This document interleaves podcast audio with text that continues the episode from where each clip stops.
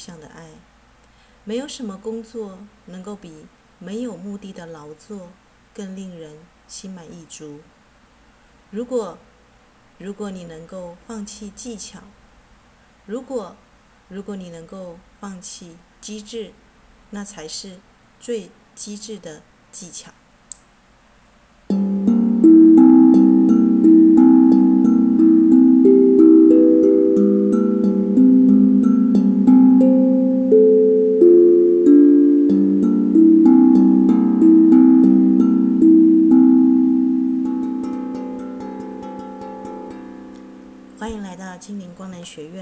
刚念诵的是鲁米啊，这个苏菲教派的这个诗人鲁米，他的一首诗叫《没有技巧》。那我们很快的呢，要迎来了五月二十六号晚上哦，它的时间很特别，在十九点哦，就是七点的十九分。啊，我们这样看起来是一九一九，大家看到一九一九会想到什么呢？啊，如果彩虹数字的话呢，一九一零一呢是一个这个全方位革新的大师的数字哦。那这一次的一个这个满月呢，啊，是这一个二零二一年来呢最大的血月哦。为什么叫它血月呢？因为它的这个月亮会呈现这个血红色啊。那月全食呢，会在这个一九一九这个时间呢，啊、达到一个这个食神，也就是太阳跟月亮完整的啊叠在一起。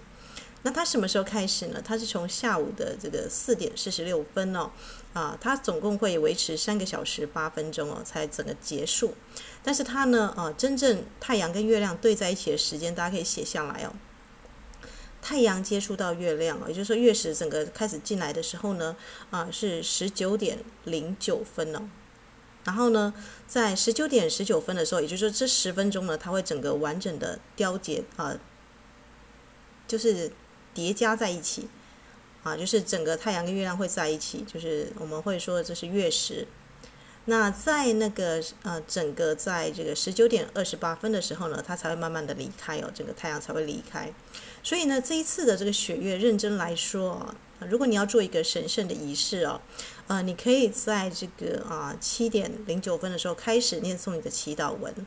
啊，就七点晚上七点零九分的时候，那在台湾呢，啊，这也是我们唯一肉眼可见的最大的这个月全食啊，跟我们在去年的六月二十一号的这个日环食哦，如果您那时候有做一个精灵之书的开启的话，你会知道啊，这是很特别的，因为我们下一次在台湾要看到的话，要等二零三三年哦。但日月食是全球都还是会继续发生，但是你能够看到完整的月亮哦，跟太阳这样叠在一起，而不是啊这个偏食啊啊这个月偏食，而是真正的整个全部月全食哦。那要等到二零三三年哦，也就是说呢，它从十九点的零九分到十九点二十八分，大概只有十八分哦。啊，十八零四分钟了啊！这就是这一次的一个最大的这个血月的月全食哦，时间时间很短，因为大概在二十分钟哦。所以我请大家，如果你真的有意愿要做一个这个个人的能量的全方位更新的话，那你可以在这个啊，其实可以在七点的时候晚上左右就准备鲜花啊、水果，反正现在。防疫期间嘛，啊、你自己想要在这个星空下呢，跟这个月亮对齐，那你就可以做这样子的一个啊小小的个人的仪式。那在晚一点节目呢的最后，我会再念诵一下这个月食呢，很适合做一个念诵这个满月的释放文哦，因为它是在这个射手座。那它有什么需要注意的事项呢？音乐过后，我们再回来讲一下。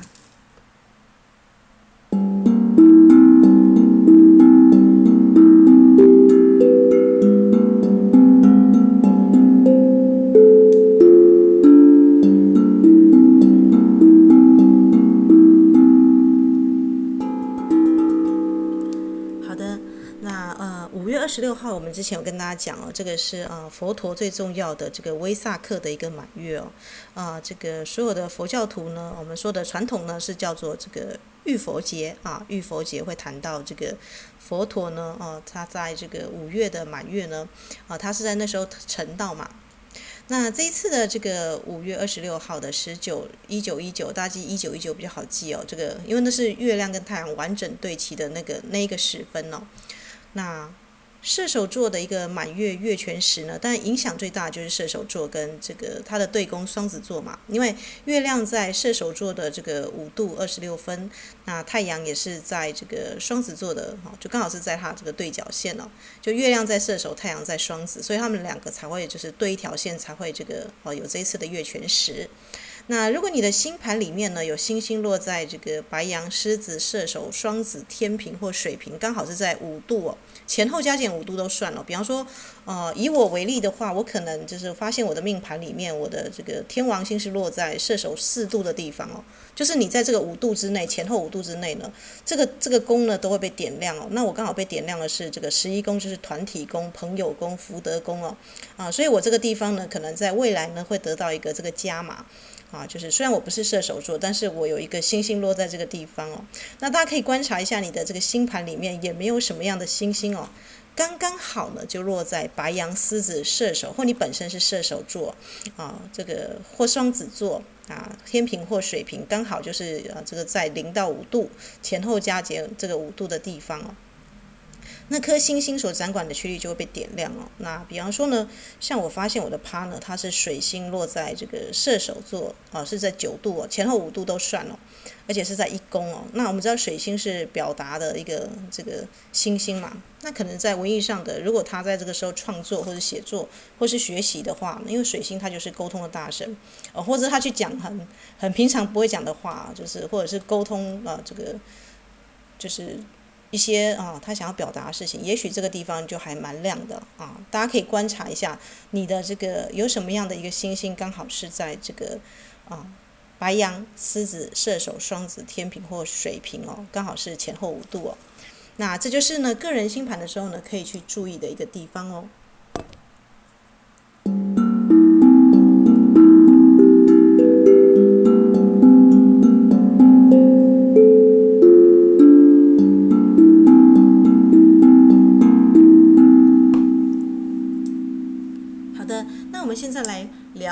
这一次的一个这个威萨克的满月哦，就是佛陀的一个满月。我们说的这个基督能量跟佛陀能量要回归，一年只有一次，又又是我们台湾最大的一个这个呃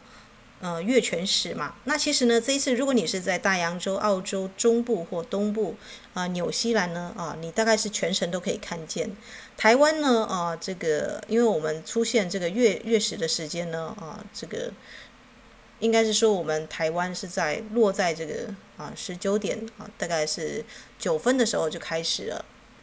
但因为升光的时候呢，月球仰角才十度哦，所以我们必须，如果你是在台湾，你要去看到这个雪月的状况哦，因为它这个时间还有点尴尬，你可能要到东方比较没有遮蔽的地点，你才有机会看到雪月哦。就是如果你还是在这个都市里面，可能这个时间呢还是会被挡住哦。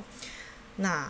因为这是今年最大的满月哦，啊，这个，所以呢，在它十九十九分或者十九点十四分的时候，它真正对角的时候呢，月球的视直径有三十三点五角分哦，啊，所以你会看到一个又大又红的月亮哦，啊，月全食呢是我们台湾这个很少见的，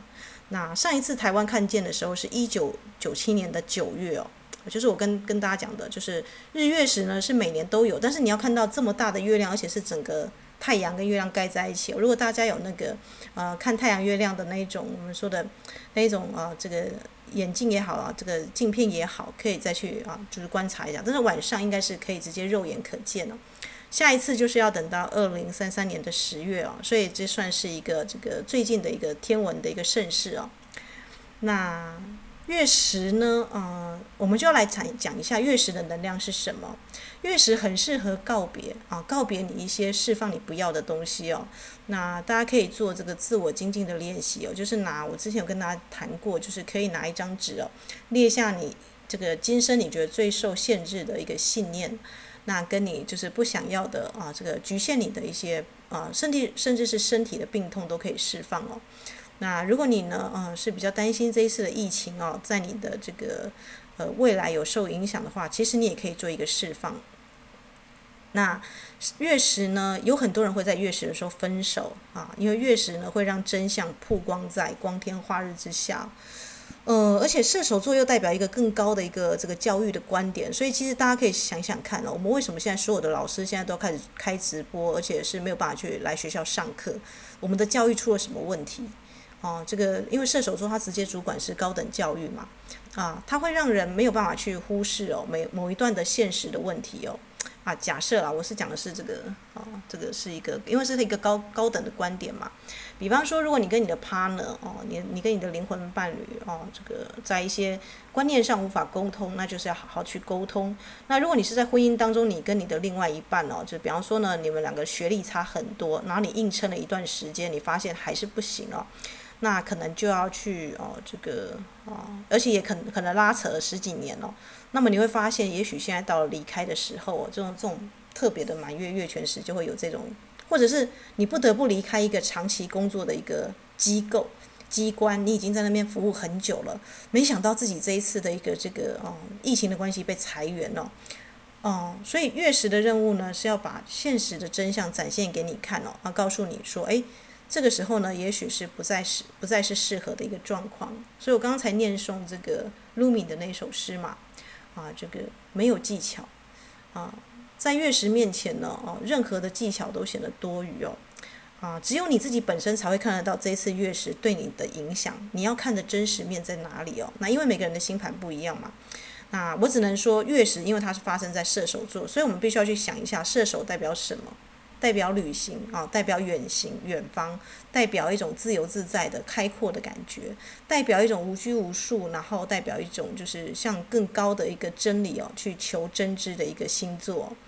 那所以在你的生活当中，什么东西去限制你哦？就是往更高的一个目的啊，更高的真理哦去阻挡你哦。那你就必须要在这一次的满月，诚实的去啊去观察，然后去做一个释放哦。那我像刚刚讲的，就是为什么很多人越是会分手，就是一段关系里两个人共同才能够决定这个关系嘛。你们的视野如果，嗯、不知道是卡缪还是谁讲过的，他觉得最好的恋人不是两个人看向彼此的眼睛，然后看到对方，这样好像会缺水哦。应该是两个人的视线望向同一个方向。哦，对，我现在想到了，应该不是卡缪，应该是那个那个是谁啊？总之呢。如果你跟你的伴侣没有方向哦，就是两个人看的东西不一样，那也没有办法，甚至眼中还看不到彼此，或者是因为最基本的恋爱中一段关系当中，应该是两个人的眼睛是看得到对方的。但如果看不到对方，两个人又没有望向同一个方向，更高阶是两个人手牵手一起往一个方向前进哦。那呃，可能呢，你就会在这一次的月食里面呢，要去诚实的去看到这个阴影在哪里哦。那另外一部分是因为这次的土星哦，给予这次的这个射手很多的支持力哦，土星给予射手很多支持力哦，应该是说呢，啊，这一次这一次的一个这个呃土星呢，它是在这个摩羯的地方啦，摩羯大家知道它是比较嗯，应该是一个比较严肃的，而且算是比较大型的那种啊，就比较权威的一个角色。所以呢，呃，如果你真已经下定决心要离开一个长期的一个机构或是一个长期的不恰当的关系哦，那这个土星会给你这个离开的一个支持力。但相反的哦，如果你跟你的伴侣平常是很这个非常的要好的，那或者是呃两个人就是已经看到彼此，也看到一个同样的方向，你会发现这一次的月食是你们的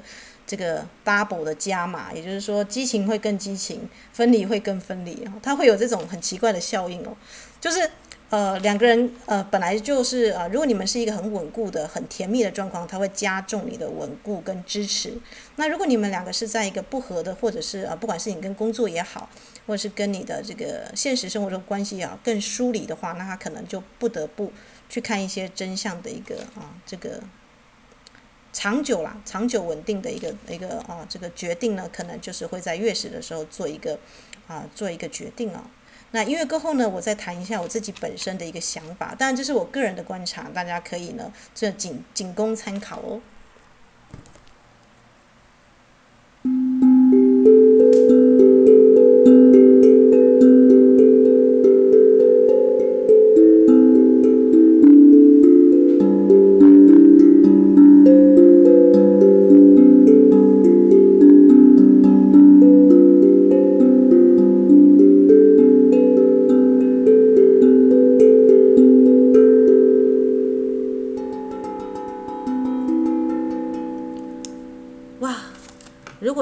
去看嘛，因为我最近下载一个这个关心的软体啊，我发现哦，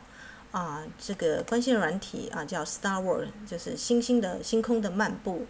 那它可以很精准的看到这次的日月食哦是在哪里哦。那我发现啊，如果我以台湾我的这个观测点来去看的话，它其实呢是有点介在这个射手跟蛇夫当中啊，就是因为它已经进入到这个，我们知道蛇夫是十三宫嘛，那很多射手人会不满意说这个，如果蛇夫星座算进来十三宫，其实认真来说，从两千年两千多年巴比伦人观测，我们就有十三宫哦，在黄道上。嗯，但是呢，因为为了这个配合十二个月哦，其实认真来说，我们跟宇宙对齐要算十三月。如果大家有在玩这个玛雅历法的话，我们跟宇宙天体最适合的这个月份哦，啊是要应该是算十三个月，不是十二个月哦。那嗯。Anyway，我发现他就在这个蛇夫的一半哦，跟射手当中哦。所以如果以我如果真的要精准校正哦，现在不是大家都在说那个回归精准校正嘛，对不对啊？如果要真的要校准这一次的星空的话，呃，应该要把半个蛇夫座算进来啊。蛇夫是什么？玩蛇的人，也就是一神星哦。这一次呢的一个这个月亮哦，它是落在蛇夫哦，蛇夫的脚的一半哦。那它是落在这个房数三哦，啊，这个我发现它就是在这个啊，借在射手跟呃狮子座的前额哦。房数是什么呢？啊，房数在这个传统中国来讲的话，我们的中国的星象家来说，它是东方七数的第四宫哦，啊，它是它的能量是兔子，然后是跟这个日有关系的日兔哦。那这个文言文是说它是为明堂。天子布政之宫哦，也就是说呢，房数这个星星呢是这个他们的日月是正确是交叠在这个房数三哦，这个这个这个前面哦，然后这个它是一个天子布政哦，就实施那个宣布他的一个政啊，这个政绩有点像是那个以前太监在宣宣布啊什么重要事情的这个宫位哦。那呃，我觉得跟我们现在这个呃时事啊，这个我们的疫情也有也有点关系哦。那我会觉得说，蛇夫他是一个医疗之星哦，他刚好踏在这个。这个天蝎座嘛，所以冥王星很讨厌这个蛇夫座啊。这个为什么蛇夫座会变成星星的一个？他就去跑去宙宙斯那边告状说，啊、呃，我是管地府的，我是那个 Hades 啊，Hades 冥冥王，他是管地狱的。但是因为这个蛇夫呢，那个医疗的大神啊，他就是把很多人都医好了，害我地狱一空啊。所以那个宙斯就说，好吧，那但是这个医神又太厉害了，呃，我不得不荣耀他，于是就把他上升到天天上去哦。那大家可以发现，这个冥王星是谁在这个管的？就是天蝎座。如果你的星星有，比方说你的上升或者是你的太阳是落在天蝎座，你也可以做个能量的更新。为什么？因为蛇夫座就在你的上方哦。所以，呃，天蝎大家都知道，天蝎是有那个这个尾巴是有刺的哦，因为它时时在防御，在遮别人，在说一些话，在在在挑衅或者是在防卫哦。那如果你是一个上升天蝎座的人，或是有星星落在天蝎座的人，你要彻底的根治自己的这个啊这个毒刺啊，你那个毒刺可以变成针灸哦，这个医师在针灸的时候的那个我们刚好的疏通穴位的。如果你跟蛇夫座去合作的话，因为蛇夫是在这个天蝎的上层哦，那你可能会在这个言语之间哦，就是给人家本来是一针见血，让人家很不舒服的言说方式，你可能会转化为这个啊什么啊就是。就是一语到位哦，给别人这个醍醐灌顶哦，啊，就是有这样子的一个功效哦。所以天蝎跟射手，他们中间夹一个蛇夫哦，站在这个十三宫的一个力来看的话，这一次的日月食啊，按照我的这个这个 Star Work 排出来，它的日月刚好就精准的交在这个房数三哦。那而且是半个蛇夫哦，所以如果你要彻底的疗愈，因为我们毕竟我们是呃这个身体元素精灵，你会跟你的生辰的这个凯龙星啊啊这个蛇夫的他的老师是凯龙星哦。啊，凯龙星是蛇夫座的一个老师哦，你就会呢，在这一次的一个这个满月过程当中，写下自己的一个释放文，并且去疗愈自己的阴暗面哦。那这个阴暗面呢，可能是有毒的、有刺的啊，不管是童年的家庭的创伤，或是你个人最黑暗的思想哦。比方说，你很常去批评别人，或是人家说你怎么讲话那么酸哦，表示特别是天蝎座人，我不知道他有没有注意到啊，不管是太阳天蝎或上升天蝎哦。呃，总是一针见血，虽然是可以指指出别人的这个不好的地方，但总是会让人家听起来不舒服，因为那是毒刺嘛。啊，甚至你自己本身如果有天蝎座落在这个宫位哦，你其实都可以把它转化为这个蛇夫的疗愈哦。这个我们知道，医师针灸也是一针到位哦，就是呃就可以让一个人这个一针病就是病就好了。那在这一次的一个疫情期间呢，这个你要当毒刺，还是要让人家针灸的那个厉害的医师哦？啊，我是感觉就是，诶，这一次的这个日月食落在这个半蛇夫的一个这个腿腿部那个地方，很特别哦。那因为他天王是在这个白羊座嘛，他就是天王，我们大家知道他是一个水瓶时代嘛，现在已经进入水瓶时代，他是一个更高的观点。那他是已经在白羊的这个脚上，白羊的蹄，就是白羊就是一个冲力，他可以去把它实现出来。如果你真的要改变的话，不用等到这个要成道或是老年，就像你不用等到你几岁才要去旅行，真正的旅行、真正的爱、真正的关系、真正的工作，都是说走就走，我要就会去做的。这个就是白羊哦，就是啊，我义无反顾我就去做了，他会去支持这一次的一个这个日月食的一个能量哦。那更不用讲这个冥王啊，跟这个土星，它也是合在这个摩摩羯座啊。这个冥王它也是啊在射手啊，他们两个很靠近。那水星跟金星呢在金牛座，金牛座我们知道它是一个非常的这个啊。啊，美食家嘛，而且是一个艺术家，所以你有任何艺术的表达，那想要去创作的，把它写书写出来的，我们刚刚讲过，这个水星呢，其实也很支持你去表达出来哦。那这就是我个人呢看到这一次的一个天象，这个用 Star Work 在台湾哦，因为有一些星象家他们是美国的星象家，他们看的星象，有时候南半球、北半球发现的这个星星的这个呃角度是不太一样的。那在台湾我自己本身哦，就是用手动去设定一下我的这个呃 Star Work，我发现它有这样的一个状况哦。那所以呢，就仅供参参考。如果你是在台湾的话，那我会建议大家哦，就去观察一下自己的天蝎座是落在哪里哦。那把它变成是蛇夫座的一个医疗的一个往医疗疗愈那个地方想，然后去选你的这个许愿文，诶，或许呢你会有意外的收获哦。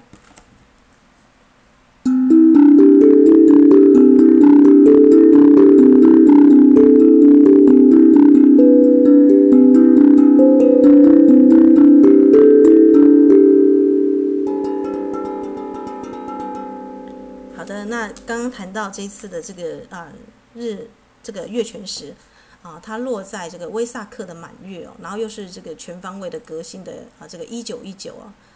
哇！所以我就想跟大家分享这个啊，有两有两组诗，我觉得很特别哦，它可以放在一起看哦。那如果你是处于这个天蝎座啊，这个天蝎座，因为它它这个星星很妙，它就是落在啊这个蛇夫呢是脚踏天蝎哦，就是那个有毒的蝎子，它上面是一个这个呃玩蛇的一个这个医生哦。那我们就分享卢米的没有期啊，跟我们这个台湾的诗人罗志成哦，他的梦中的书房有一首叫做隐语哦，就下不完的雨哦，致永不消逝的最后读者，他这边也讲到期的意象哦。那我先讲一下这个罗志成的啊，他的一个这个可能是由这个天蝎座的角度来去看旗帜是怎么样，再回头来讲卢米啊，他是怎么样去看旗啊。那大家就可以了解一下蛇夫跟天蝎的切换哦，他们就是一念之间哦。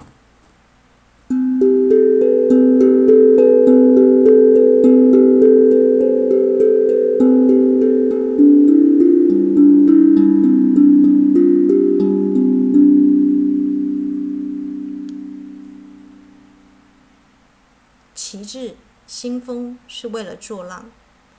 为了撑起一片视野，被吹着也在所不惜。湿透的旗帜整面纠结在一起，像窝藏一个标志，或思想，或恶意，或思想，或恶意，混迹于这个介在二十世纪末和十九世纪末期，或上个。冰河期与下个冰河期之间的险恶环境里，我们，我和读者甲，我们之间的疏离在于，我们并不晓得，我们并不晓得，我们始终并肩列席，并在枯涩的眼底蕴藏着对彼此的期待，在枯涩的眼底。蕴藏着对彼此的期待。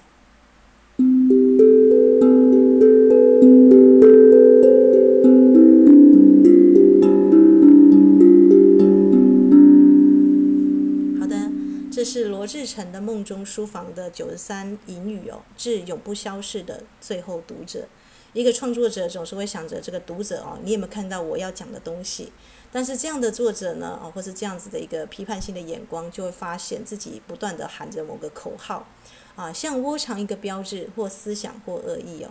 这时候的旗帜兴起是为了作浪，兴风作浪，就像天蝎座的这个尾巴的毒刺哦，是整面纠结在一起啊，是在险恶环境里，就像我们现在出版业呢跟书店呢都非常的险恶啊，大家不知道可不可以遇到真正的理想读者嘛？因为他这首诗是要写给永不消逝的最后读者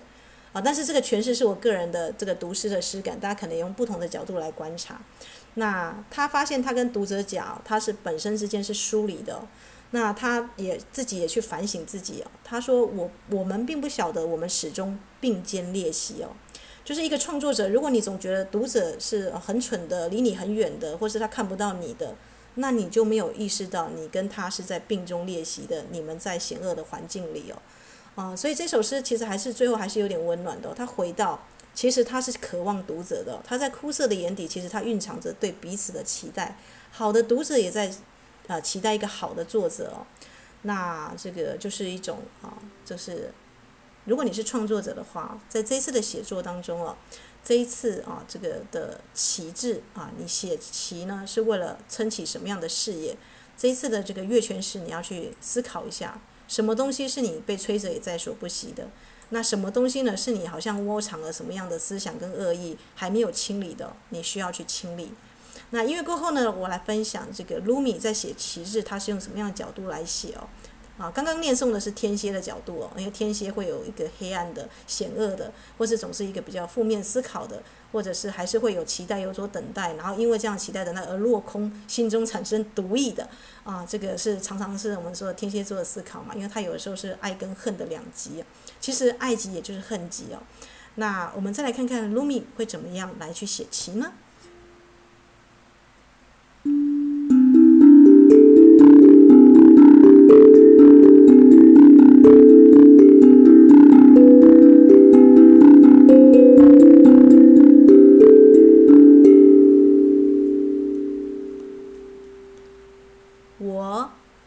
已经厌倦了我一直在做的事，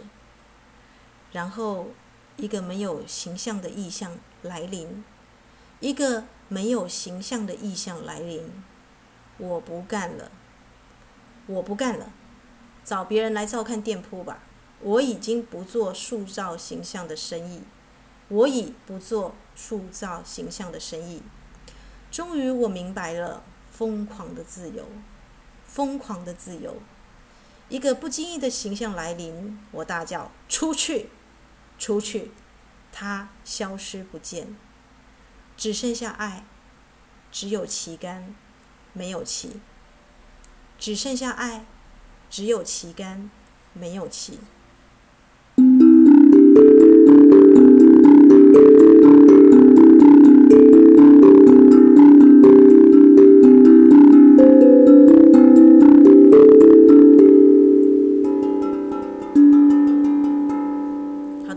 针见血跟神医一针并除，差在哪里哦？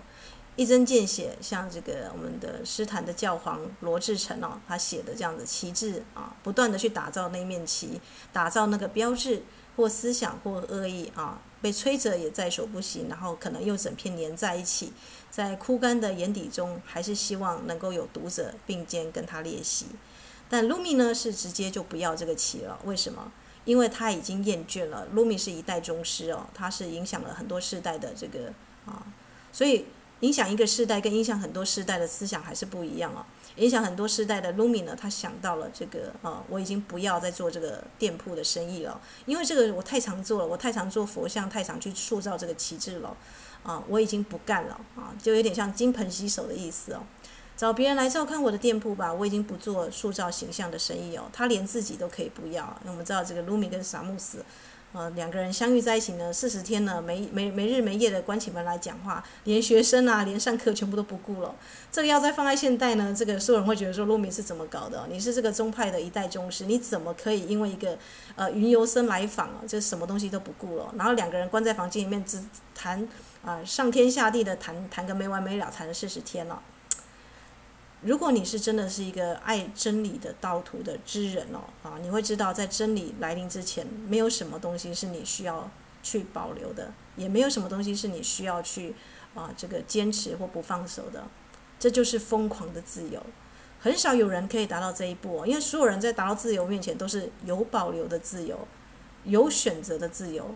啊，有限定的自由，有指定的自由。那这个如果是奥修的，或者说就会说跳出来说，你那是哪门子的自由？自由就是完全的自由，无拘无束，没有保留，没有任何的这个顾顾忌哦。所以，当一个不行不经意的形象来临，可能是一个一代宗师的一个这个，或是一个法师的一个形象，魔法师的形象来临，卢米就大叫说出去哦，有点像见佛杀佛，见鬼杀鬼哦，他就消失不见了，只剩下爱，只有旗杆，没有旗哦。啊，这句话是我想要对所有的经历过这一次的这个日月啊，这个月全食的啊朋友的祝福哦。我们很多人哦，会两个人沟通不良，两个人眼中看不到彼此，两个人呢在吵架，都是因为心中打着这个旗帜，你有你的想法，我有我的我的标志哦啊，所以两个人才会兴风作浪，才会这个啊水手跟水手之间才会打架，或海盗跟海盗之间，因为我们的旗帜不一样。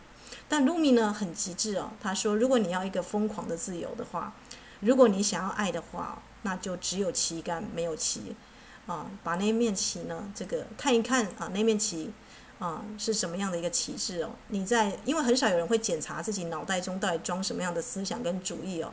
他给你的限制是在哪里？去看看他吧。”啊，这个疯狂的自由，让你啊，让你不断的站在那边照看你的店铺，那让你不断的去塑造你的形象。但那些东西就是你头脑的印象，你心中的这个累积的杂货，它不是你，它只是一门生意哦。比方说，这个人对你好，他给你一杯茶，你也给他一些回馈哦。这种总是在斤斤计较的，这个叫做生意，不叫做自由哦。啊，所以如果你要得到疯狂的自由，没有限制的自由。那么就出去吧，啊，这个他你必须要在头脑做一个很严格的审视，出去哦。那在这个啊没有旗这首诗我非常喜欢，因为我觉得卢米他是真的是啊一九一零一的大师哦。有谁也是一九一零一的大师，就是奥修，他国农历呢都是一九一零一哦。因为这次的啊这个月全食呢刚好对到一九一九啊，这个时间让我想到彩虹数字的一九一零一就是大师之数哦。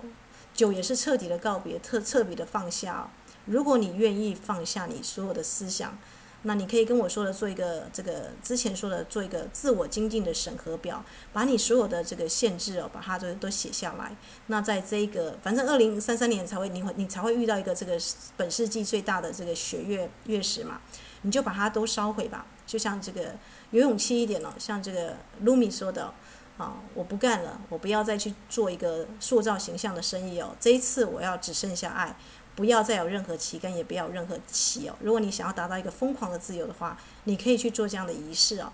那如果呢，你你发现自己还是有某一些这个有毒针、有毒刺，有一些兴风作浪的旗帜哦，那也很适合把它找出来哦，把它做一个转换哦。那啊，不管如何呢，你总是可以去做一个满月的一个释放哦。那我看看还有没有时间哦。那在最后呢，这个音乐过后呢，我来念诵一下这个满月的一个释放文。那我这一次不会念很慢，因为这个满月释放文我已经放在我们的这个广播里面了，在很前面的地方，大家有兴趣呢可以再把它找来听一下。那在音乐过后呢，我再谈一下这个满月释放文哦，就一般人我要怎么样去做一个，如果我没有时间去做，那很简单的这个满月的时间呢，我可以去念诵什么样的文，让我来去释放呢？音乐过后，我们就来做最后的一个祝福哦。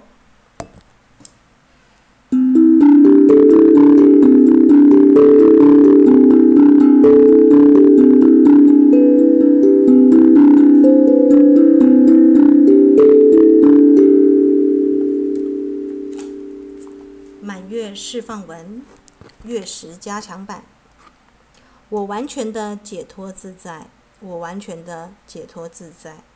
我完全的解脱自在，我从头脑的制约中解脱，从知识的束缚中解脱，从好与坏、善与恶、对与错、上与下，种种人为对立的价值观中解脱。我彻底的解脱自在。我愿意从社会的束缚中解脱，从工作中解脱，从各想各种思想主义教条中彻底的解脱，从各种角色中解脱。我完全的解脱自在，从各种关系中解脱，从各式各样的情绪中解脱，从感官中解脱，从自我的执着中解脱。我完全的解脱自在，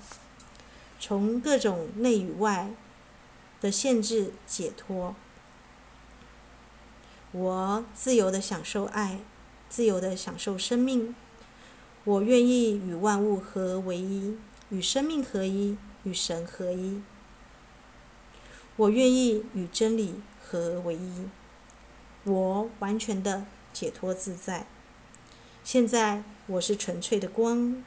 我是纯粹的爱，我是纯粹的智慧，确确实实，确确实实，我就是纯洁的光，纯洁的爱，纯洁的智慧，真实不虚的存在。一切如是，一切如是，一切确实如是。